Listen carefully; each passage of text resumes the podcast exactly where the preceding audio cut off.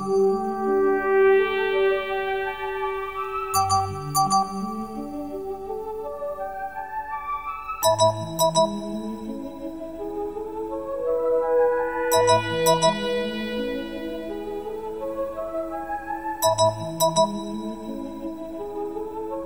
Bienvenue dans Public Pride, le podcast qui part à la recherche euh, du public, qui disparaît, qui se transforme, qui peut-être euh, réémerge. Un podcast proposé par euh, Antoine Vaucher, politiste, Anne-Laure Delatte, économiste, et Stéphanie Annette, juriste. Bonjour, alors merci beaucoup d'avoir accepté notre invitation. On est particulièrement heureux parce qu'aujourd'hui, on reçoit le collectif Nos Services Publics et en fait, on s'est contacté à la fin de la saison 1 de Public Pride de façon assez naturelle parce qu'on a vu ce que vous faisiez et on s'est dit que ce que vous étiez en train de mettre en place sur le terrain faisait écho à ce que nous, nous avions repéré au cours de la saison 1. Alors, vous êtes le collectif euh, Nos Services Publics. Aujourd'hui, nous recevons Lucie Castet et Arnaud Bontemps, qui sont euh, des membres euh, fondateurs de ce collectif. Et pourquoi on a pensé que ça faisait écho? Parce que la façon dont vous vous présentez, c'est que vous êtes un collectif d'agents de la fonction publique, engagés pour retrouver du sens, le sens des missions de services publics au quotidien. Vous parlez de sens d'élité, de déconnexion des décisions, de l'intérêt des citoyens, une absence de vision de long terme, et vous voulez reprendre les chemins du public. Et c'est exactement la démarche qu'on essaye d'avoir dans ce podcast. Donc on va commencer tout simplement par vous demander qui vous êtes, quelles sont vos motivations d'origine, euh, combien vous êtes, quel écho vous rencontrez chez les fonctionnaires. bonjour, merci d'abord de l'invitation, ça nous fait également très plaisir de pouvoir cette, euh, cet échange. L'origine du collectif, c'est euh, un sentiment de décalage entre euh, notre vision du service public, les besoins des gens qu'on avait en face de nous d'une part, et les consignes qu'on nous donne ou l'orientation globale de l'administration d'autre part. On regroupe des agents de toutes catégories, de fait aussi essentiellement des cadres, et on avait pour cet objectif, face à ce décalage, de reprendre la parole de l'intérieur. Euh, sur ces dysfonctionnements qu'on constate comme structurels des services publics. Depuis notre lancement, euh, le collectif, donc on était une petite centaine au départ, le collectif a pas mal grossi parce qu'il rencontre, il a rencontré assez vite, on y reviendra peut-être, un, fort écho chez les agents, comme si euh, on, avait dit le roi est nu et que d'un coup tout le monde se disait en fait c'est possible de le dire et nous aussi on le voit. On est aujourd'hui 200 membres actifs, 2000 sympathisants et puis 20 000 personnes qui nous suivent sur les réseaux sociaux. Euh, donc je pense que ça, montre quelque chose de, encore une fois, ce décalage euh, qui concerne les agents, mais pas que, et de l'importance que ça a que le sens du service public et en même temps le constat de, leur dégradation en ce moment dans le paysage euh, politique. Alors justement, on va peut-être commencer par la dernière étude que vous avez publiée et qui parle du sens des missions du service public. Donc est-ce que vous pouvez nous rappeler un peu le contexte et les principaux Oui, alors bonjour à tous, euh, Lucie Cassé, donc je, rejoins euh, ce podcast. Euh, alors oui, on a, on a lancé une grande enquête sur la perte de sens dans les, dans les services publics. On a eu à peu près 4500 répondants et on a des grands messages qui ressortent de cette enquête sur la perte de sens. le premier message à retenir, c'est que 80 80% des agents publics qui ont répondu euh, à cette enquête déclarent être régulièrement ou très fréquemment confrontés dans leur travail euh, à un sentiment d'absurdité. C'est quand même euh, massif. Plus de 3000 agents publics ont témoigné, parfois très longuement, sur ce qui provoquait cette perte de sens dans, leur travail. et environ 2500 nous, nous ont autorisé à publier ce témoignage. Donc on vous invite à aller les consulter sur notre site. Ils sont vraiment très intéressants. On peut considérer que parmi les problèmes rencontrés par les agents, les répondants citent avant tout ceux qui limitent l'accomplissement euh, de leur mission. On pense notamment au manque de moyens et au défaut de vision, ça c'est quelque chose qui revient énormément euh, dans l'enquête, au défaut de vision euh, qui préside à l'élaboration et à la conduite des politiques publiques.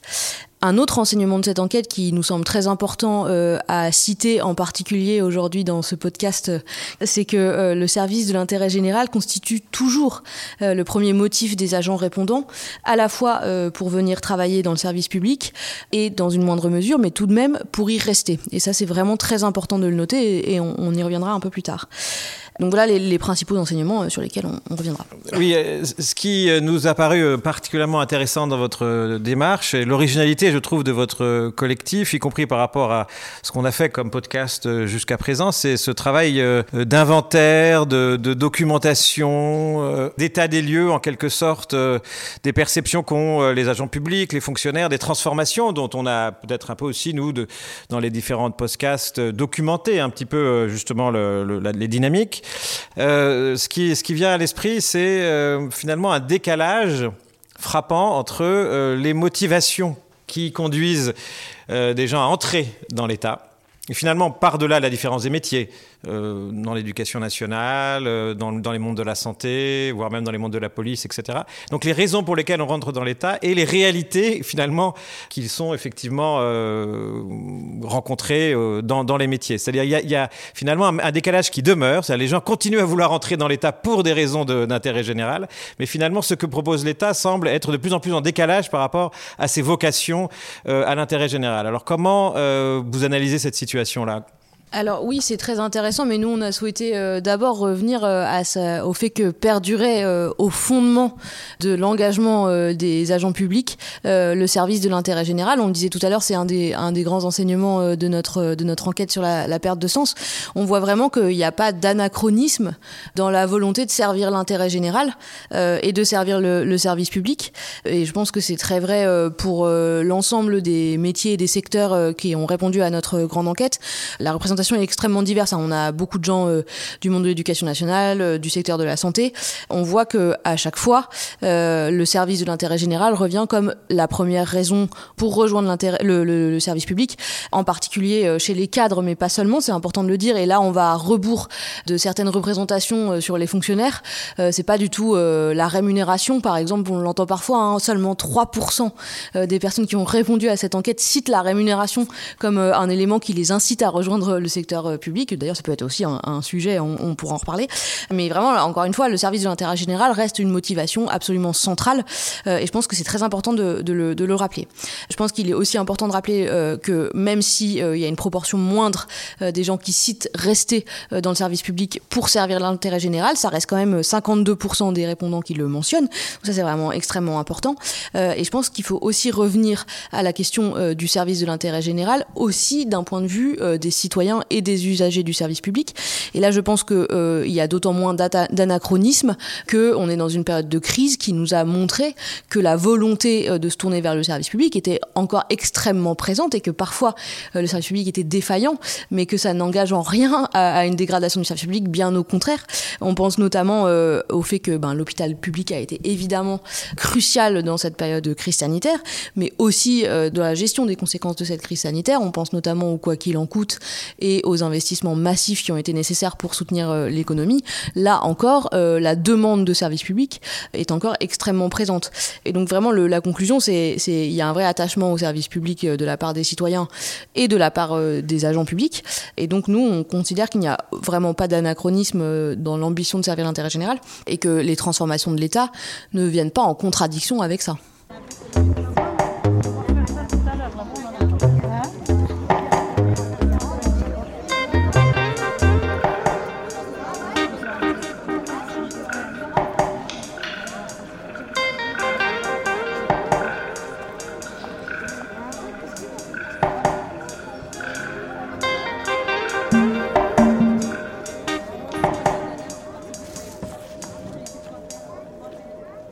Merci beaucoup, euh, Lucie Castet, euh, Arnaud Bontemps, pour ces, premiers éléments de réponse. Peut-être une autre euh, question euh, à partir de cette étude sur le sens de la mission de service public.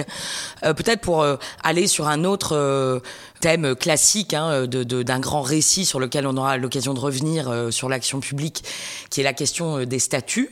Nous, on, se demandait aussi à vous lire deux choses, c'est-à-dire d'une part, est-ce que vous, vous avez une interrogation particulière ou des témoignages particuliers à, à partager sur l'influence que peut avoir l'espèce de détricotage un peu général des statuts de la fonction publique, hein, évidemment, augmentation du nombre de contractuels, basculement sous, sous statut de droit privé, de corps entiers euh, de personnes qui étaient auparavant dans la fonction publique.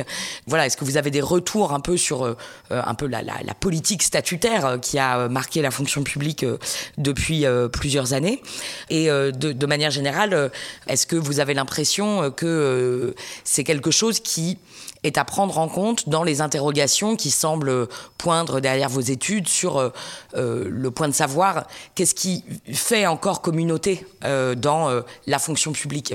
Est-ce que d'une certaine manière, tout ce que vous dites sur la motivation d'intérêt général suffit en fait à faire communauté? Ou est-ce que dans les témoignages que vous avez reçus, il y a un impact quand même de division de ce détricotage des statuts?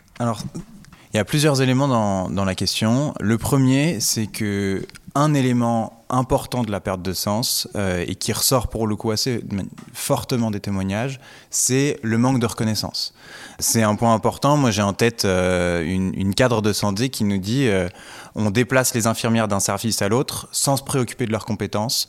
C'est un exemple, mais des fois, c'est d'ailleurs les témoignages parfois les plus touchants. C'est ceux qui font 5-6 paragraphes où les gens nous décrivent comment ils peuvent être maltraités des fois par le service public, l'organisation du travail, etc.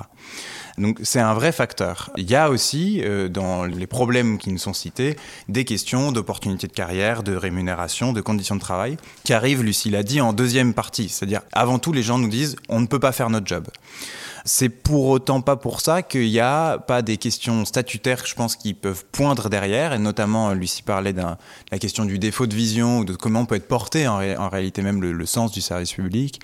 Et euh, je pense que c'est un élément important. Euh, dans les dernières réformes des statuts de la fonction publique, il y a en germe une indifférenciation croissante entre public et privé. On a favorisé le recours au contractuel, on a euh, favorisé le pantouflage et les allers-retours entre public et privé comme si finalement il n'y avait pas tellement de différence et pas de sens à une différence.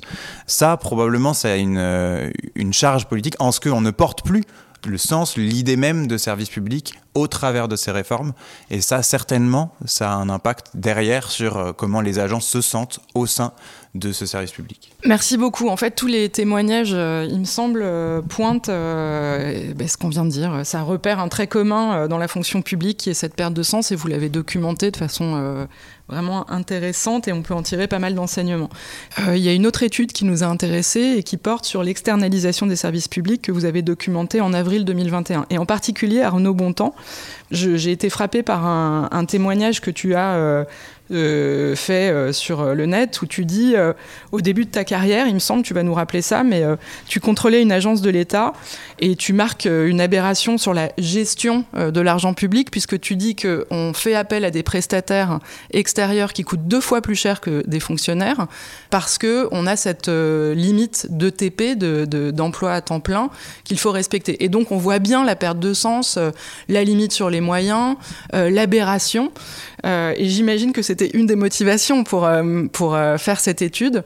Est-ce que vous pouvez nous, nous, nous expliquer un peu les conclusions principales de l'étude sur l'externalisation Et voilà. Dans les motivations pour faire cette note, qui était la première qu'on a publiée avec le collectif, il y avait en réalité beaucoup plus qu'un témoignage. C'est que chacun, dans notre pratique, on était confronté à ce type euh, d'aberration. Euh, en réalité, l'externalisation, elle est massive. C'est la première chose qu'on rappelle dans cette note. Elle est massive, mais pas nouvelle. C'est-à-dire que depuis qu'il y a du public, ils travaillent avec le privé. On a asséché les marais, on a construit euh, et exploité les canaux de navigation avec des capitaux privés. Donc, c'est pas ancien. Il y a un phénomène néanmoins d'accélération, notamment à partir du, en France du milieu des années 90, première réforme Juppé, et qui est théorisée derrière l'idée de réforme de l'État. Il y a vraiment l'idée qui va se recentrer sur son cœur de mission. On n'a jamais su ce que c'était, mais ça a toujours justifié une réduction qui a souvent pu prendre la forme d'externalisation. Au milieu des années 2000, on a une autre logique euh, qui conduit à plus d'externalisation, c'est euh, celle de la baisse, notamment sous la RGPP, euh, la révision générale des politiques publiques sous Nicolas Sarkozy, baisse de ce plafond d'emploi, c'est-à-dire notre capacité à recruter des agents publics. Ce point-là, il est extrêmement important et c'est un point qui est un peu un, des nœuds de la note. C'est-à-dire qu'on ne dit pas l'externalisation c'est mal. On dit, euh, contrairement au mythe, c'est beaucoup plus compliqué que ça. Et euh, c'est pas toujours le bien. Mais le principe de base pour qu'une externalisation soit intelligente, c'est qu'il faut qu'elle soit choisie. Or, de plus en plus, on est contraint à externaliser. On a de l'argent, mais on n'a pas le droit d'utiliser cet argent pour embaucher des fonctionnaires. On a le droit de faire un chèque à un cabinet de conseil, même si c'est euh, parfois un petit peu moins intelligent. Et c'est cet élément-là qui est le cœur de notre note, c'est de dire il faut qu'on reprenne une euh, réflexion stratégique. L'externalisation elle est massive, on en chiffre le montant total, c'est 160 milliards d'euros et c'est une fourchette basse. Mais euh, derrière, il faut qu'on interroge les raisons de cette externalisation et notamment le fait que souvent elle est beaucoup plus contrainte que choisie et c'est ça doit nous interroger fondamentalement sur les mécanismes interne du service public. Ouais, et en fait, pour compléter ce que dit Arnaud, euh, en réalité, ce que nous, on critique, c'est ce recours systématique au secteur privé, à l'externalisation pour des missions de service public. Non pas euh, qu'on pense que ça n'est jamais justifiable ou justifié, euh, ce qu'on conteste, c'est l'absence de raisonnement sous-jacent. Et donc, en fait, on considère que ça relève grandement d'une pensée magique qui voudrait que le fonctionnement et l'organisation du secteur privé soient systématiquement plus efficaces que celui du secteur public et que les acteurs privés soient les mieux placés pour euh, réformer l'action publique, alors qu'on ne sait pas vraiment bien ce que ça veut dire. Et donc, euh, ce qu'on essaye de faire, nous, c'est de détricoter cette, euh, cette pensée magique en donnant un peu des outils à l'action publique pour réfléchir à est-ce que c'est justifié à cet endroit-là, est-ce que ça l'est moins ici? Et on a effectivement énormément d'exemples de notre pratique quotidienne, nous, d'agents publics. moi, je pense notamment à un de mes postes précédents où on a fait appel à un, cabinet de, de consultants pour proposer une réorganisation interne du service et on voyait que le cabinet de consultants a mis plusieurs semaines à comprendre, à rien que comprendre les missions euh, de ce service. Euh, et donc euh, évidemment c'est totalement sous-optimal. Enfin ça a conduit à des dépenses massives puisque le cabinet de consultants se fait rémunérer et c'est bien normal de son point de vue hein, pour proposer une réorganisation, mais c'est complètement sous-optimal. donc effectivement on a énormément d'exemples d'exemples de ce type.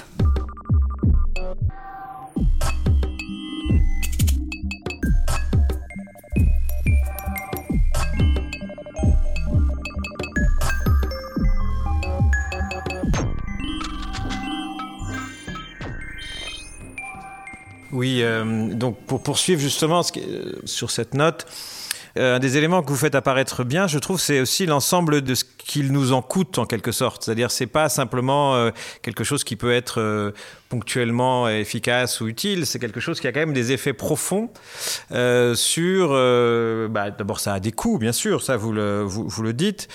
Ça crée aussi des effets du point de vue de perte de compétences de l'État, qui a défaut d'être chargé en quelque sorte des grands projets, des grandes campagnes de vaccination, euh, bah, finalement perd en, expertise et en capacité à agir à son tour. Et puis aussi, euh, il me semble, un des éléments je pense, un peu sous-jacent, c'est aussi euh, au final une perte de confiance en soi de, l'État. Et c'est un peu là-dessus que j'aurais peut-être aimé de vous, entendre, c'est-à-dire euh, finalement quels sont les effets un peu euh, souterrains de ce recours transversal, un peu systématique au secteur privé? Euh, le premier élément, c'est euh, la question de euh, budgétaire. Je pense que c'est important d'y revenir. Derrière cette pensée magique, comme le disait Lucie, il y a toute une contradiction interne à la logique de rabot ou de réduction des dépenses publiques. C'est que on nous dit on va baisser les dépenses, donc on va recourir au privé. Or, des fois, ça coûte plus cher parce qu'il y a une, une seconde branche de cette pensée magique qui dit on va réduire le nombre de fonctionnaires. Et en fait, il y a une contradiction entre on va baisser les dépenses publiques et on va baisser le nombre de fonctionnaires. Et c'est comme si c'était la plus rigide qui prédominait à chaque fois, euh, celle qui, euh, la plus automatique, en l'occurrence, la combinaison des deux, euh, conduit des fois à faire augmenter les coûts, y compris pour, le, pour la puissance publique. Mais en effet, euh, et ce que tu dis Antoine, c'est important, euh, le cœur probablement, c'est pas tant que ça coûte plus cher à l'État. Euh, le cœur, euh, c'est que à force d'externaliser, on se coupe les bras. Euh, on perd nos compétences au sein du service public, on ne sait plus faire. Y compris quand on ne sait plus faire, des fois on ne sait même plus faire faire correctement. Un exemple euh, assez intéressant, euh, c'est la Société du Grand Paris. La Société du Grand Paris, avant 2018, en 2018, il y a un rapport de la Cour des comptes qui conduit à un petit redressement des choses, mais elle était constituée de environ 200 agents. Vous savez, la Société du Grand Paris, c'est celle qui pilote tous les gros travaux de transport en région parisienne. Donc c'est énorme, c'est des énormes tunneliers, c'est des chantiers complètement pharaoniques. On ne possède pas les tunneliers, jusque-là, c'est pas absurde. Euh, donc c'est des prestataires. On embauche aussi des prestataires pour piloter ces prestataires, donc euh, des, des maîtres d'œuvre. Et puis, au sein même de la Société du Grand Paris, il y a des, des prestataires pour aider à piloter les prestataires, jusqu'au sein euh, du service marché, donc celui qui passe les contrats avec les prestataires ou les prestataires de prestataires de prestataires, qui est elle-même constituée pour moitié de prestataires. On, en, vient à des chaînes complètement aberrantes où, euh, sous prétexte de réduction sur le cœur de nos missions, ça interroge euh, au fond sur ce qu'on sait faire, à quoi on sert euh, au sein du service public. Et c'est le point le plus important aujourd'hui de cette logique qui confine parfois l'absurdité de l'externalisation automatique. Alors, il, me semble que c'est d'autant plus intéressant d'avoir ces témoignages de vous à l'intérieur que la littérature économique, elle s'est penchée sur cette question-là dans les années 90, hein, donc c'était quand même il y a longtemps, et on a des résultats sur des données en Suède, des données aux États-Unis, etc., qui montrent que, un, ça peut s'accompagner d'une baisse de qualité des services publics et euh, parfois d'une augmentation des coûts. C'est aussi ce que vous décrivez. Donc c'est juste intéressant de mettre en parallèle votre pratique et vos observations de résultats qu'on a finalement depuis une vingtaine d'années. Donc ça, contribue aussi à comprendre comment le récit, euh, cette pensée magique, elle est en permanence répétée alors que finalement, empiriquement, euh, on n'a pas les preuves de ça. Oui, c'est tout à fait vrai. Et d'ailleurs, on a vraiment de, multiples exemples en tête, euh, tous. Enfin, t'en parlais euh, sur la littérature économique. Je pense à une, à une étude euh, de Pôle emploi qui est, pas récente, mais quand même, qui montre que, par exemple, en matière d'accompagnement des, demandeurs d'emploi, la sous-traitance au privé coûte à peu près 10% plus cher que lorsque on le fait nous-mêmes au sein du service public. ça, non seulement ça coûte plus cher, mais en plus, probablement, enfin, il y a plein d'exemples qui le montrent, le service rendu à la population est de moins bonne qualité. Et je pense qu'il faut vraiment revenir à, ce, à cette dichotomie entre ce qui distingue le service public et le secteur privé. Nous, on critique pas du tout le, privé euh, pour euh, le fait qu'il cherche, il cherche à maximiser ses profits. C'est l'objectif même d'une entreprise. Et donc, euh, ça n'est pas critiquable en soi, mais simplement, il faut vraiment revenir au fondement et à la différence de fondement entre l'objectif de mission de service public et le secteur privé. C'est vraiment notre, notre message sur ce point.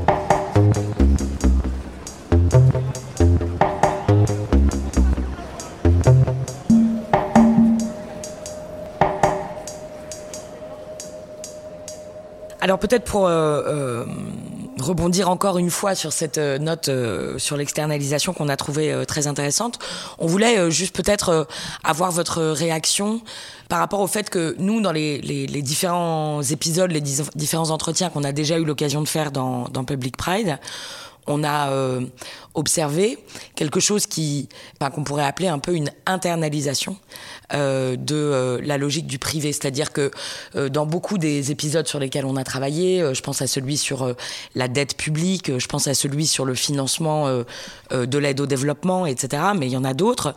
Les, les, chercheurs avec qui on a discuté nous ont, enfin, ce sur quoi ils ont attiré notre attention, c'est vraiment le fait que un des facteurs de transformation de l'action publique et de peut-être de dégradation de ce public auquel on s'intéresse tous ici, c'est justement le fait que l'État se convainc que pour avoir une action publique efficace, il doit en fait adopter la grammaire d'action publique du privé. Et donc des modes de faire, des modes de d'évaluer, de construire des indicateurs, etc., qui sont vraiment inspirés euh, du privé. Et donc voilà, on voulait juste, euh, euh, on, a bien vu que la note n'est pas précisément là-dessus, mais voilà, on voulait avoir votre sentiment sur ce qui nous semble être vraiment un thème assez important des, précédents épisodes qu'on a fait. Oui, alors on, on, est tout à fait d'accord avec le constat que tu dresses à l'instant. Simplement, pour nous, il n'y a pas de contradiction entre la dynamique d'internalisation et d'externalisation que tu décris. Pour nous, ça procède vraiment de la même pensée magique dont, je parlais tout à l'heure, qui est le recours aveugle aux méthodes du privé pour accomplir des missions. Ça, conduit à des situations qui sont effectivement absurdes. Je pense notamment à un témoignage qui nous a été transmis dans le cadre de l'enquête dont on parlait tout à l'heure sur la, perte de sens. il y a quelqu'un qui parle du caractère absolument central dans ces missions euh, des indicateurs, de, l'obligation de, suivre des indicateurs. Et il nous explique que le, temps perdu, c'est une, personne, c'est un agent de la direction de la sécurité sociale, qui nous explique qu'elle perd énormément de temps à optimiser des indicateurs dont tout le monde sait parfaitement qu'ils ont été construits en réalité, pas pour refléter la réalité de la situation, mais l'image qu'on souhaiterait en donner.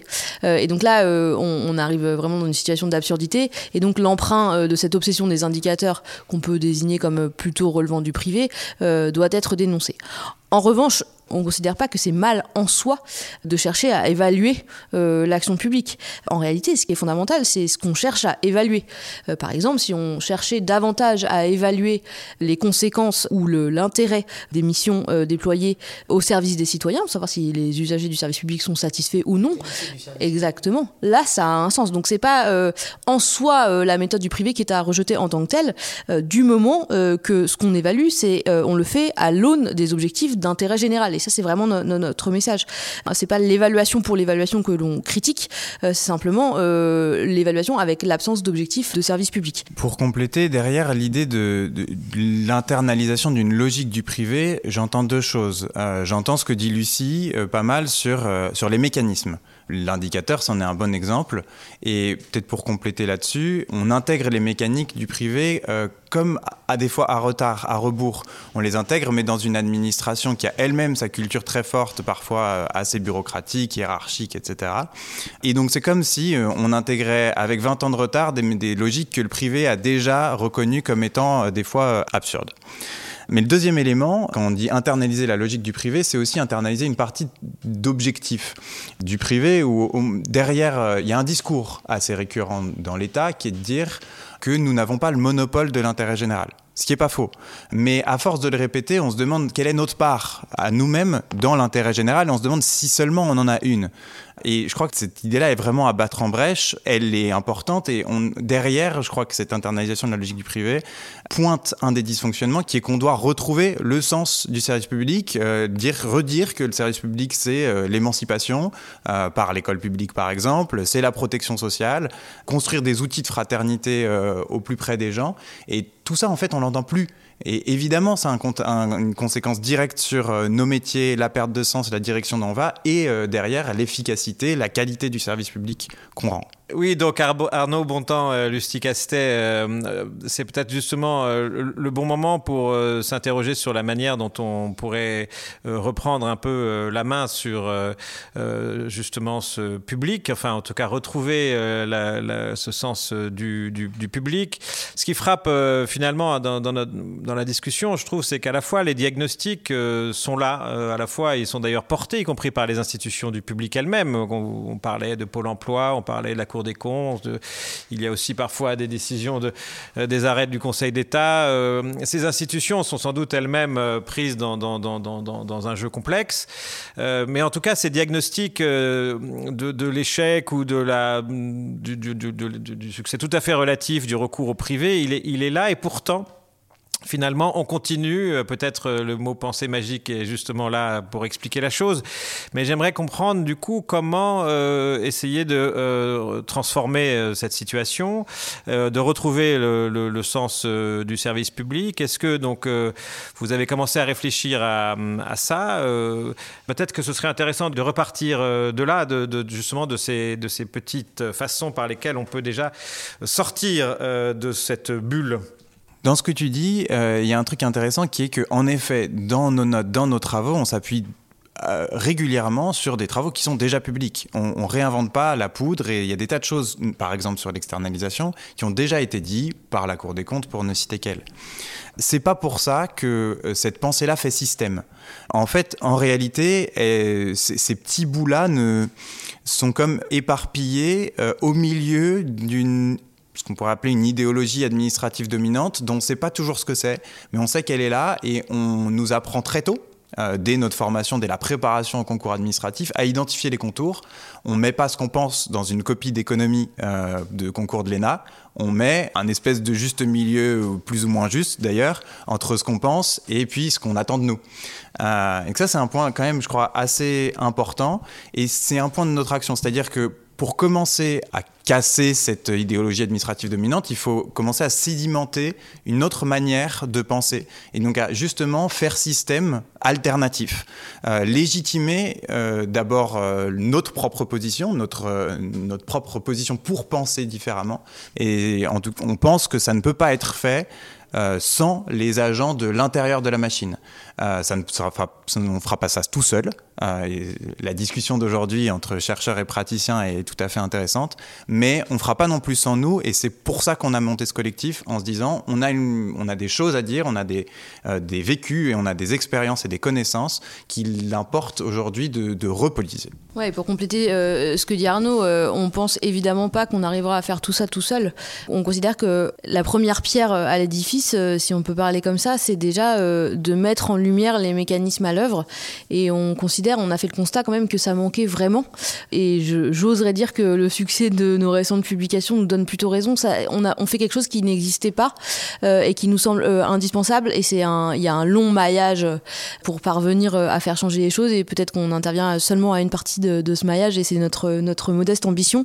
On, on, considère qu'on porte un travail de décryptage indispensable et que de commencer par nommer les choses, c'est vraiment une première étape.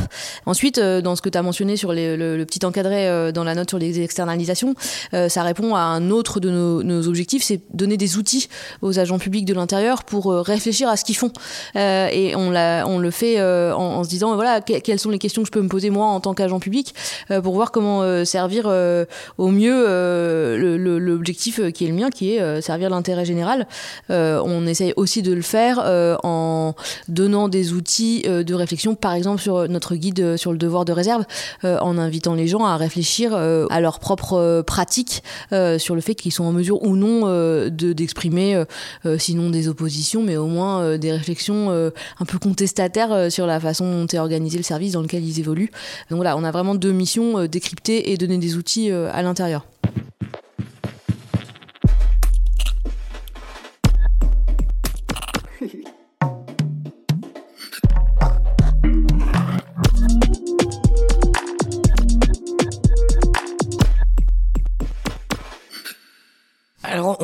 Reviendra certainement, euh, Lucie Castet, Arnaud Bontemps, sur ces outils. Et puis euh, la mesure dans laquelle il est possible de monter un peu en généralité. Mais peut-être euh, une question avant ça sur le, contexte un peu dans lequel la plupart des notes que vous avez publiées, bah, ce, contexte, il est quand même très marqué pour nous tous depuis 18 mois et, un peu davantage par la crise sanitaire.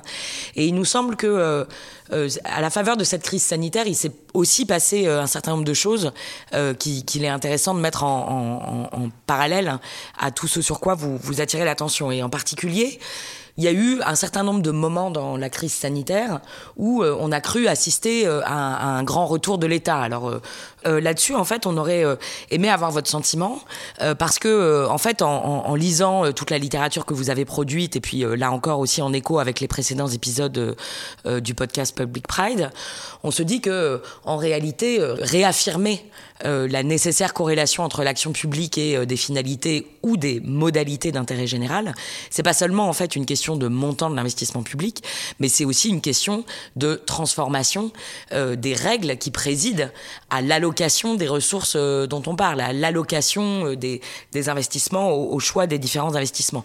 Moi, pour donner juste un exemple, je trouve que par exemple, au cœur de la crise sanitaire, ce qui s'est passé dans un secteur qui nous intéresse nous tous les trois particulièrement qui est, l'enseignement supérieur et la recherche, euh, quand euh, à, la fin du premier confinement, euh, le ministère de l'enseignement supérieur euh, décide de faire un appel à projet pour le financement du basculement numérique euh, de l'enseignement, pour nous c'est quelque chose d'extrêmement problématique, c'est-à-dire qu'on a l'enseignement supérieur dans sa globalité qui est confronté à une situation bah, de devoir basculer avec peu de moyens, peu de formation à un enseignement à distance, et au lieu de recevoir des financements universel d'une certaine manière, euh, le ministère choisit de fonctionner sur appel à projet et donc va sélectionner en fait un certain nombre d'établissements qui ont eu par ce biais euh, des financements exceptionnels. Alors là, en fait, c'est pour moi l'exemple type euh, où on a euh, certes de l'argent, donc la puissance publique peut dire j'ai été à, à, la hauteur de la situation, j'ai augmenté ou j'ai donné des crédits exceptionnels,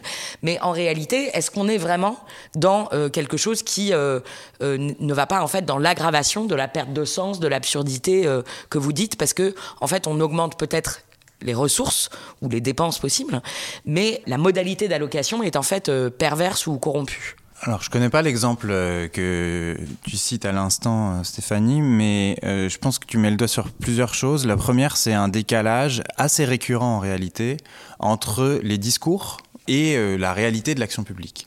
Ce point-là, il est, il est pas anodin. J'étais marqué euh, il y a quelques jours, on a eu la possibilité d'interpeller la ministre de la fonction publique, notamment sur l'enquête perte de sens. Et comme le disait Lucie, défaut de vision, manque de moyens qui revenaient de manière récurrente dans les témoignages.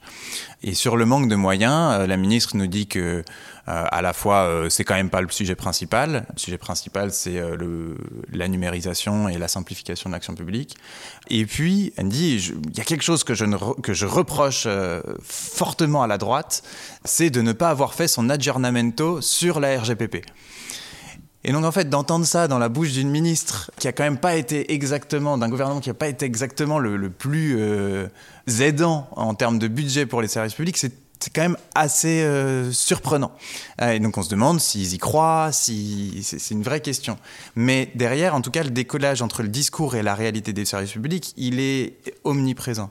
Et je crois que c'est aussi en, en partie à cette lumière qu'il faut interpréter tous les grands discours sur le service public et le retour de l'État euh, auxquels on a eu droit, notamment pendant le premier confinement. Derrière, il y a quand même un deuxième point euh, qui est le fait que au fond, l'État, il est jamais parti. Et une partie, euh, un bout de l'État, même y compris depuis quelques années, euh, se renforce assez fortement. On pense évidemment euh, à la sécurité intérieure, au maintien de l'ordre. Donc c'est pas juste dichotomique, on n'est pas pour plus d'État là où serait eux pour moins d'État. Il y a une question de finalité et d'objectif qu'il faut vraiment euh, réussir à reposer. Et d'ailleurs, c'est intéressant, là où eux disent État, d'ailleurs nous on le dit parfois aussi, euh, nous on dit aussi service public. Euh, je pense que, encore une fois, cette idée de l'objectif de qui on sert et de à quoi on sert doit vraiment être au cœur de notre réflexion. Oui, et pour compléter un tout petit peu ce que dit Arnaud, en étant euh, peut-être un, peu plus concret sur euh, les mois à venir, enfin, on est d'accord sur le constat que tu dresses, Stéphanie, mais et peut-être en prenant l'exemple du projet de loi de finances qui vient d'être présenté, qui présente le, budget pour l'année à venir, je pense qu'il est quand même très important de noter que le discours du gouvernement est, de fait un petit peu ambigu sur plus d'État, moins d'État, puisqu'en réalité, on voit que le projet de loi de finances euh, propose des dépenses euh, massive parce que on se rend compte qu'il n'est pas possible de tout retirer d'un coup, que la demande d'État est bien là, la demande de services publics est bien là, et qu'il n'est pas possible euh, de ne plus financer euh, les services publics. Donc on est un peu à un tournant. Ce projet de loi finance entre un peu en contradiction euh, avec les récents rapports. Je pense notamment au rapport Arthuis sur la gestion de la dette, mais je pense qu'il faut quand même voir dans la période actuelle une opportunité pour repenser les missions de l'État et pas à la baisse. Et je pense qu'il y, a une place pour ça, et c'est aussi là-dessus qu'on souhaite intervenir, nous, le collectif Nos Services Publics. Alors justement, on arrive à la fin. Arnaud Bontemps, tu as parlé de repolitiser euh, l'action publique. Lucie Castet, tu nous dis il faut nommer les choses, il faut visibiliser en fait les, les, enjeux. Et donc notre question c'est la campagne présidentielle est en train de commencer. Comment est-ce que vous comptez agir, peser dans le débat. Quels sont euh, vos moyens d'action? Est-ce que vous avez euh, repéré des alliés pour diffuser vos messages? Comment est-ce que vous comptez agir et peser euh, pendant la campagne présidentielle? Alors déjà, on nous pose souvent la question, donc je vais y répondre même si tu le poses pas explicitement. On ne fait pas partie du tout d'une écurie, on travaille pas pour un candidat en particulier, mais en revanche, on a bien pour ambition de peser dans le débat sur la présidentielle, puisqu'on espère que le rôle des services publics, l'action publique seront au cœur de ces débats, et, on pense que ce sera le cas, euh, confère euh, toute notre discussion euh, précédente. On va probablement essayer de proposer des nouveaux décryptages sur les différents, dans le cadre des débats qui vont être de plus en plus intenses dans la, dans la campagne. On a notamment des projets de contribution sur la santé, puisqu'on voudrait dresser un, un, bilan de la gestion de la crise sanitaire vu de l'intérieur. On a des discussions aussi sur les sujets, par exemple, de sécurité, de politique de logement, etc. Et, et donc, on va continuer à alimenter le débat. Euh, évidemment, on le fera pas seul. Euh, on considère que euh, on a plein d'alliés pour diffuser nos messages. et je disais tout à l'heure, on fait partie d'un bout d'une longue chaîne, mais on, va travailler avec des syndicats, avec des think tanks, avec des producteurs de podcasts brillants pour contribuer à ces débats à notre échelle, qui est l'échelle de l'intérieur des, services publics. En complément de ce que dit Lucie, euh, la période de la campagne présidentielle, euh, elle doit aussi nous interroger, euh, nous, en tant qu'agents publics, sur des, questions fondamentales qu'on pose pas assez souvent. Une qu'on a envie de poser, c'est le rapport entre administration et politique, euh, avec des questions des fois très concrètes. Euh, l'extrême droite passe au pouvoir, qu'est-ce qu'on fait? Euh, Mais qui en fait rétroagirait beaucoup sur déjà aujourd'hui comment est-ce qu'on se positionne, quelles sont nos marges de manœuvre, notre propre légitimité? Et c'est au fond un des éléments qu'on veut faire au sein du collectif, c'est euh, de sortir de l'isolement, euh, on l'a dit au début, euh, de redonner une fierté au fait d'appartenir au service public, de reconstruire une conscience collective en tant qu'agent, en tant que, et puis de réaffirmer notre légitimité à dire les choses, dire les choses de l'intérieur. Et c'est en ça que c'est politique, c'est que le service public touche à la vie de la cité et on a euh, des choses à dire pour éclairer le débat public. Euh, et donc, on peut être suivi et rejoint évidemment par toutes les personnes qui souhaitent contribuer à ces travaux. On, on est sur les réseaux sociaux, à peu près Facebook, LinkedIn, Twitter. Et puis, on a un site internet, nosservicepublics.fr, sur lequel on peut retrouver notamment tous nos travaux.